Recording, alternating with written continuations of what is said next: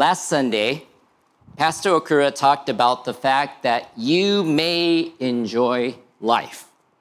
He also exhorted those who would be attending the Labor Day camp to have a lot of fun at God the Father's playground. And those who attended the camp, including Pastor Okura and I, had a fun and enjoyable time together. Indeed, joy is something that we have in the Lord. And thus, as Christians, our life of faith should be filled with joy and much enjoyment. In fact, joy is a fruit of the Spirit. Galatians 5 22 to 23 says, But the fruit of the Spirit is love, joy, peace, patience, kindness, goodness, faithfulness, gentleness, self control. Against such things, there is no law.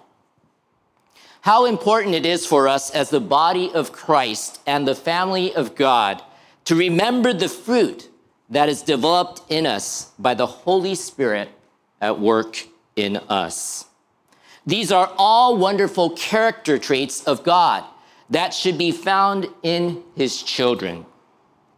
Remember, the letters that Paul wrote were primarily written to local churches for their instruction on how to function properly as a church. Thus, the words here in Galatians were words written to the Galatian Christians to remember to walk by the Spirit, and in so doing, to manifest the fruit of the Spirit in their daily lives.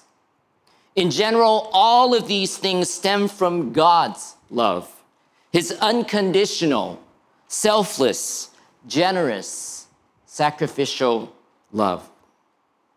This morning, I want to remind us that God's love is a saving and healing love, but at times it also is a tough love.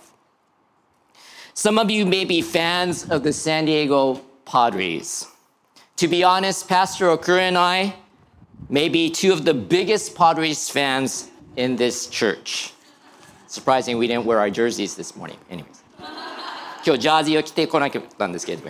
Anyway, some of you may have heard about the Padres star shortstop, Fernando Tatis Jr., being suspended for 80 games for the usage of performance enhancing drugs.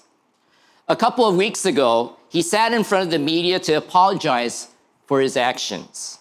Addressing the media, he expressed how he was truly sorry for how he hurt his family, his teammates, the team owner, as well as the fans and the city of San Diego due to his actions. He also mentioned the word tough love many times during that media session as it related to how the team management and teammates have responded to him in light of what has transpired. Indeed, tough love is necessary in order for this young 23 year old baseball player to be able to return back to being a trusted and reliable contributor to the team and community. Today, I want to particularly look at 1 Thessalonians 5 12 through 15 and focus on the exhortation that is given by Paul to the church in Thessalonica. Here we will see love expressed in practical terms within a church, kind and patient love, as well as tough and admonishing love. Let's read from 1 Thessalonians 5 12 through 15. But we request of you, brethren, that you appreciate those who diligently labor among you and have charge over you in the Lord and give you instruction, and that you esteem them very highly in love because of their work. Live in peace with one another. We urge you, brethren, admonish the unruly, encourage the faint hearted, help the weak, be patient with everyone. See that no one repays another with evil for evil, but always seek after that which is good for one another and for all people. The San Diego Japanese Christian Church has been very good to its pastors, and for this, I am truly grateful. Today, though, I also would like to remind and encourage us as a church family to appreciate and esteem very highly in love the lay leaders of our church as well. These are the deacons and trustees, as well as our Sunday school and Bible study leaders. The instruction to live in peace with one another is probably here because not everyone always agrees with church leadership. That is why the words preceding this are to esteem them very highly in love because of their work. The motivation here is the love of Christ. When we remember the love of Christ, especially his sacrificial death upon the cross, we can live in peace with one another. This is because we are reminded through the cross of Christ that his love is for all of us, and we too are called to love one another as he has loved us. Thus, Christ's love should motivate us to live at peace with one another and to truly care for one another's well being. Thus, Paul continues on with some very practical instruction in regard to how we may do this. Paul wrote, We urge you, brethren, admonish the unruly, encourage the faint hearted, help the weak, be patient with everyone. Within Christ's church, there are all types of people. It is God's family, and we are to love one another and care for one another.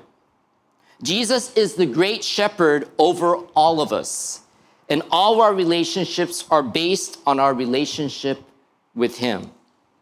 Thus, we are given instruction on how we are to relate with one another. People saved by God's grace through faith in Jesus Christ, yet are different in temperament and spiritual maturity. Paul begins by urging the Christians to admonish the unruly.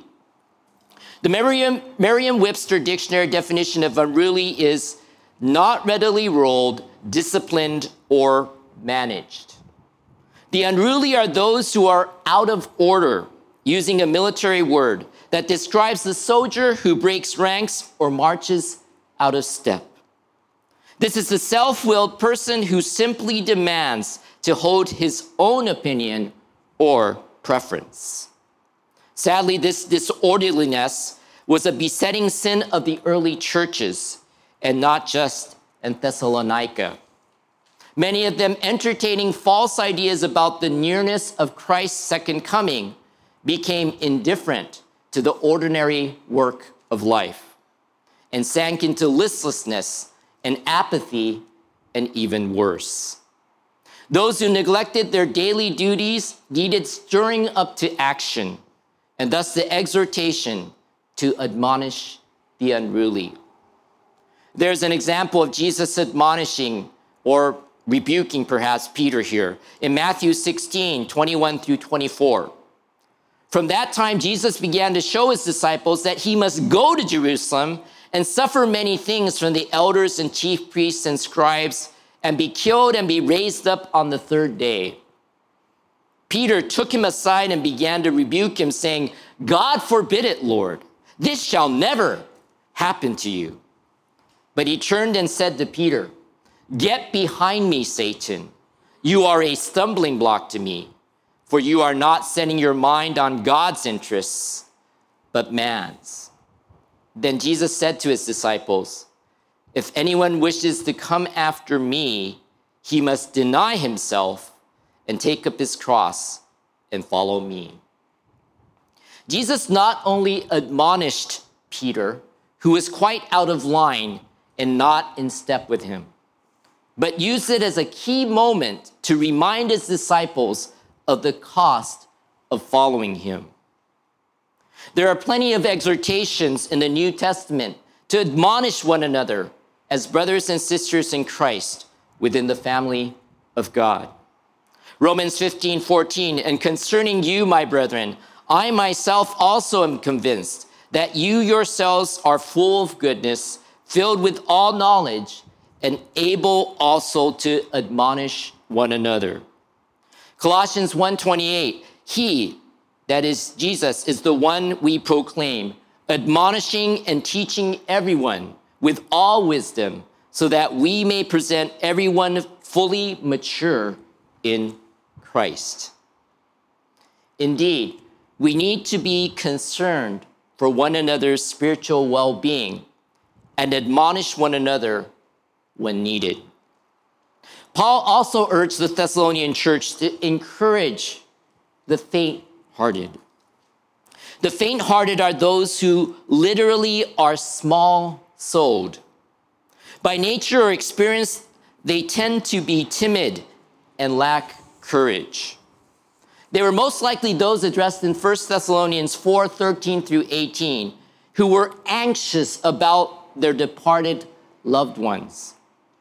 It's quite a few of us, including myself in our church family, have experienced the loss of a family member over these past few years. We can probably relate to the feelings of the faint hearted. There is no greater encouragement than to remember the comfort and peace that comes from God's promises to us through his Son, Jesus Christ. The faint hearted do not need admonishment, but encouragement. At various times, even the so called heroes of the faith have experienced such times. I think of Joshua after Moses passed away and as he was to lead the Israelites into the promised land. We see how God encouraged Joshua by saying to him three times to be strong and courageous in Joshua 1 1 through 9. I think of Elijah after the showdown with the Baal worshippers on Mount Carmel, in which he went into a bit of a depression, particularly because of the threats by Jezebel to have him killed. God encouraged and comforted Elijah, but allowing him to rest and by providing him with food and water. Later, as Elijah met up with God on Mount Horeb, God assured Elijah that he was not alone and that there were 7,000 others like him that have not bowed to Baal and every mouth that has not kissed him. Each of these faint hearted chosen leaders received encouragement from God to move forward with courage in fulfilling their God given calling. Here's an example of Jesus encouraging the faint hearted. I think of Jairus, the synagogue official, who came to Jesus asking him to heal his little daughter who was at the point of death. Jairus had the faith that Jesus, by laying his hands on the daughter, could make her well. However, on their way to Jairus' house, Jesus is surrounded by a crowd and he feels power go out of him. There was a woman that touched Jesus in faith and was healed of her hemorrhage she had been dealing with for 12 years. Jesus stopped to find the woman and to let her know, Daughter, your faith has made you well. Go in peace and be healed of your affliction. But while he was still speaking, they came from the house of the synagogue official, that is Jairus, saying, Your daughter has died. Why trouble the teacher anymore? It was at this point that Jesus encouraged Jairus, who had become faint hearted at that moment. Do not be afraid any longer only believe. Jesus proceeded to go to Jairus' house and then raise the dead girl back to life. Jesus gives life. He is all about life and living life to the fullest. So when one is faint hearted, they need to be encouraged to embrace life. And there is no greater encouragement than to embrace the abundant and eternal life that we have in Jesus Christ. In today's passage of scripture, we are exhorted to be God's instrument of encouragement to the faint hearted. In the New Testament, I think of Timothy, Paul's disciple and spiritual son in the faith, who seemed to be timid in general. Paul encouraged Timothy by writing, For God has not given us a spirit of timidity, but a power and love and discipline. I also am reminded of the example of Joseph, a Levite of Cyprian birth, who is also called Barnabas by the apostles, which translated means son of encouragement.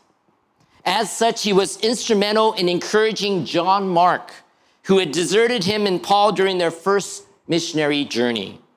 When Barnabas and Paul were getting ready for their second missionary journey, they had a sharp disagreement in relationship to whether to take John Mark along with them. The end result being, and there occurred such a sharp disagreement that they separated from one another, and Barnabas took Mark with him and sailed away to Cyprus. But Paul chose Silas and left, being committed by the brethren to the grace of the Lord. And he was traveling through Syria and Cilicia, strengthening the churches.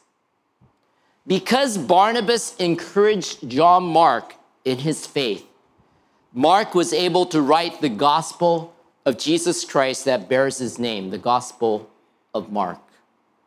He also became someone that Paul could rely on as can be seen in what, we, what he wrote to Timothy. Only Luke is with me. Pick up Mark and bring him with you, for he is useful to me for service. There are probably similar people like Paul and Barnabas in your life that have encouraged you at times when you felt faint hearted. So, how do we encourage those who are faint hearted? We can give encouragement to the faint hearted to remain strong in their faith in Jesus Christ and to remind them of God's promises to us. Paul then urged the Thessalonian church to help the weak. So, who are the weak and how do we help them? When I broke my elbow back in March of 2020, I was weak. I was in pain and I lost the ability to move my left elbow. Even after the surgery, I was weak. Right after the surgery, and as I recovered from the surgery, I even needed help just to put on a shirt. I needed help from occupational therapists to do exercises that would strengthen my elbow and regain mobility. I needed the help of my family to carry and move things that required the usage of both of my hands. So, in physical weakness, we can see what weakness looks like and how one could be helped. What about other forms of weakness? What does mental weakness look like? What does an emotionally hurt person look like? What does spiritual weakness look like? As I experienced physical weakness from a body part being broken, in many ways, these other forms of weakness often come from something that is broken. Weakness could come from a broken relationship, a broken heart, or a shattered dream. Think in terms of trauma how do such people need to be cared for? How do we help such people? As I was not left to figure out how to cope with my broken elbow in isolation, we must not ignore the weaknesses of others. We must prayerfully consider ways to help people who are weak in our church family.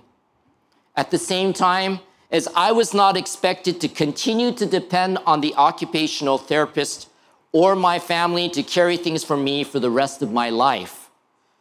I was helped to regain strength and recover my mobility. The weak must be upheld and assisted with an eye to building their own strength instead of perpetuating their weakness. In sharing this, I realized that there are some cases in which a person may experience continued weakness because of circumstances beyond that person's control. In such cases, indeed, the exhortation to be patient will be especially necessary for those who are providing help to that person. At different times in our lives, we find ourselves needy and weak. And at other times, we find ourselves strong and empowered. Romans 15, 1 through 2 says, Now we who are strong ought to bear the weaknesses of those without strength and not just please ourselves. Each of us is to please his neighbor for his good, to his edification. The exhortation is for the strong to minister to the weak, not to look down or despise or ignore the weak, but to genuinely care for them. This is the very thing that Jesus did in coming into this world and going to the cross. He came to us who are weak and needy to help us and build us up in God. We are called to do the same. It is God's will for his family to live this way. We are weak in different ways. The key is to rely on God, who is always strong, and he gives us grace to compensate for our weaknesses. We can learn from Paul's example, 2 Corinthians 2 9 through 10. And he has said to me, that is Jesus, My grace is sufficient for you, for power is perfected in weakness. Most gladly, therefore, I would rather boast about my weaknesses so that the power of Christ may dwell in me. Therefore, I am well content with weaknesses, with insults, with distresses, with persecutions, with difficulties, for Christ's sake. For when I am weak, then I am strong. Jesus helps us in our weakness. What comfort we have in knowing that He gives us strength. What comfort also to know that Jesus understands our weaknesses. Therefore, since we have a great high priest who has passed through the heavens, Jesus, the Son of God, let us hold fast our confession. For we do not have a high priest who cannot sympathize with our weaknesses, but one who has been tempted in all things as we are, yet without sin. Therefore, let us draw near with confidence to the throne of grace so that we may receive mercy and find grace to help in time of need. We will do well to remember this and to remind one another of Jesus' ever present help when we are weak. On top of all of these things, Paul urged the Thessalonian church to be patient with everyone. We know that it is not easy to deal with other people when we ourselves at any given moment may need admonishment, encouragement, or help. Thus, we need to be patient with everyone. Those who are dealing with the unruly, faint hearted, and weak need patience. So do those who need admonishment, encouragement, and help. We need patience in ministering to one another. We also need patience in being ministered to by others. I have personally experienced the patience of all of you. I know this because I can be quite slow at acting at times, or more specifically, the church can move slowly at times. And as one of its leaders, I bear the brunt of this slowness. Being patient means to be long suffering. It is the very opposite of what we mean by being short tempered. Again, as I said earlier, within Christ Church, there are all types of people. It is God's family, and we are to love one another and care for one another. We are to respect the pastors and deacons and trustees, the leaders of our church. Similar to the commandment to honor your father and mother, we are to honor those who are put in charge over us. There is then the exhortation to live in peace with one another. The relationship between peace and respect or honor is very important. Where there is disrespect, you will see unrest and conflict. A great example in the Bible was the relationship between Moses and the Israelites. Whenever the Israelites disrespected Moses, it created problems. When leaders of a church are disrespected by its members, the result is unrest. At the same time, there needs to be accountability within the church, which should apply to all, including the church leaders. We have seen the importance to admonish the unruly, encourage the faint hearted, and help the weak. In lovingly caring for one another, we are to do so with patience and to always seek after that which is good for one another and for all people. Let us remember that we are given spiritual gifts and are to function together as a body of Christ so that we might ultimately grow to the fullness of Christ. None of us are perfect, but we are being perfected together in Christ. We are reliant on one another in this process of growth and maturing. If we truly have the love of Christ in us, then we will patiently care for and minister to one another. 1 Corinthians 13, 4 through 7 reminds us love is patient. Love is kind and is not jealous. Love does not brag and is not arrogant, does not act unbecomingly. It does not seek its own, is not provoked, does not take into account a wrong suffered, does not rejoice in unrighteousness, but rejoices with the truth, bears all things, believes all things hopes all things, endures all things. Let us remember that a church pleasing to God lovingly cares for one another. When we can function properly together in lovingly caring for one another, we will also be able to lovingly care for the world when they need encouragement and help.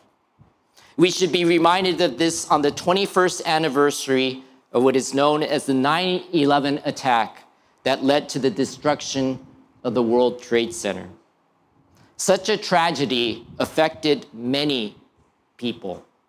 Many people felt faint hearted and weak afterwards. And many people sought God and care by going to churches.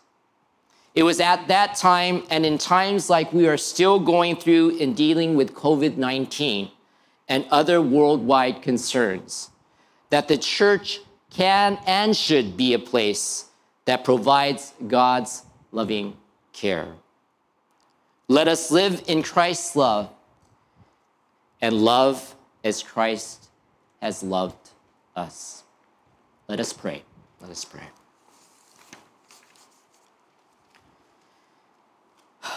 Dear gracious Heavenly Father, 恵み深い父なる神様 We thank you for your great love for us. 私たちへの偉大なる愛に感謝します。We thank you for showing us your love through your Son, Jesus Christ. 御子イエス・キリストを通してあなたの愛を私たちに示してくださっていることに感謝します。We thank you for your instruction in your word to us of how we are to love one another. 私たちがどのように互いに愛し合うべきか、御言葉で教えてくださっていることを感謝します。We thank you for the gifts and fruit of the Holy Spirit that enable us to love one another 私たちが互いに愛し合うことができるのは神様からいただいた精霊の賜物と身によってであることを感謝します。Please continually fill us with your spirit so that we may lovingly care for one another. 私たちが愛情を持ってお互いを思いやることができるようにあなたの霊で私たちを絶えず満たしてください。 Please give us the discernment to know when and who we may admonish, encourage, or help as needed. 私たちがいつ誰を必要に応じて戒め、励まし、助けることができるのか、その識別力をお与えください。Please help us to live in peace with one another and to be patient with everyone. どうか私たちが互いに平和に過ごし、すべての人に対して寛容であられますように助けてください。Please help us to always seek after that which is good for one another and for all people. どうか私たちが互いに、またみんなに対していつも善を追い求められますように助けてください。We thank you for all these things. これらすべてのことを感謝します。We pray these things in Jesus' precious name. これらのことを尊いイエス様の皆によって祈ります。アーメン。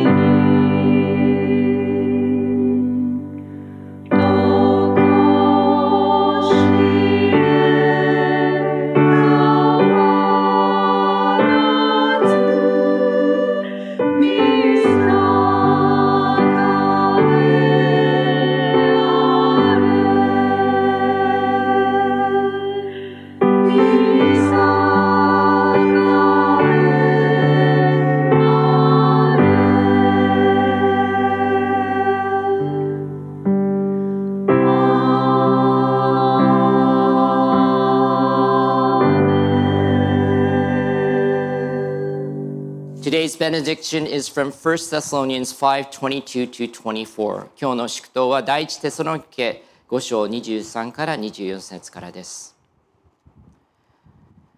Now may the God of peace himself sanctify you entirely, and may your spirit and soul and body be preserved complete without blame at the coming of our Lord Jesus Christ.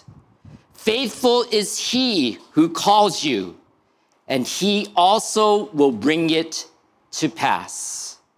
どうか平和の神ご自身があなた方を全く清めてくださるように、またあなた方の霊と心と体とを完全に守って、私たちの主イエスキリストの来臨の時に責められるところのないものにしてくださるように。あなた方を召された方は真実であられるから、このことをしてくださるであろう。アーメン。